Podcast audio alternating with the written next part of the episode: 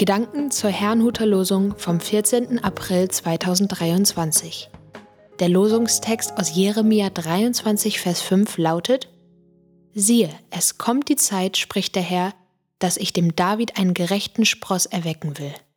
Der soll ein König sein, der wohl regieren und Recht und Gerechtigkeit im Lande üben wird.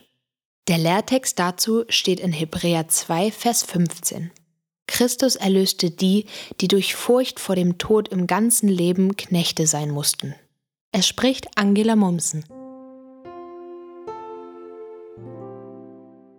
König Jesus im heutigen Losungswort geht es um einen König, der, so heißt es, wohl regieren und Recht und Gerechtigkeit im Lande üben wird. Kommen sollte dieser König aus der Linie Davids. Es handelte sich also um einen jüdischen König, der dafür sorgen würde, dass Israel und Juda sicher leben konnten. Man würde ihn der Herr ist unsere Gerechtigkeit nennen. Auf diesen König, der sie von ihren Feinden erlösen sollte, warteten die Menschen damals in Israel, als Jesus geboren wurde.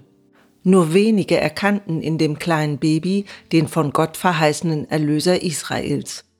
Als Jesus später anfing, unter den Menschen zu wirken, hörten zwar viele seine Botschaft, dennoch verstanden wieder nur wenige, dass er dieser König war. Er war ja ein Mensch wie sie und wurde schließlich sogar getötet. Die Römer herrschten immer noch, die ersehnte Befreiung schien nach wie vor fern.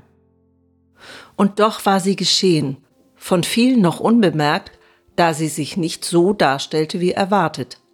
Zwar war Jesus bei seinem Einzug in Jerusalem als Sohn Davids begrüßt worden, der im Namen des Herrn kam, und hing am Kreuz nicht über ihm als Grund für seine Verurteilung die Aufschrift der König der Juden? Dennoch, von einem König und Retter konnten viele, einschließlich seiner Nachfolger, nichts mehr erkennen.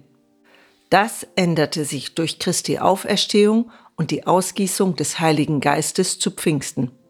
Viele Menschen begannen zu glauben, was wir im Lehrtext lesen, nämlich dass Christus sein Leben gab, um uns aus der Gewalt des Bösen zu befreien. Bis heute ist es eine Sache des Glaubens, Jesus als Erretter, Erlöser und König zu sehen.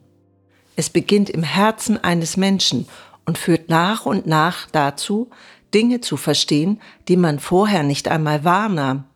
Der gerechte König baut bereits sein Reich. Wollen wir dazugehören? Ich wünsche Ihnen einen gesegneten Tag.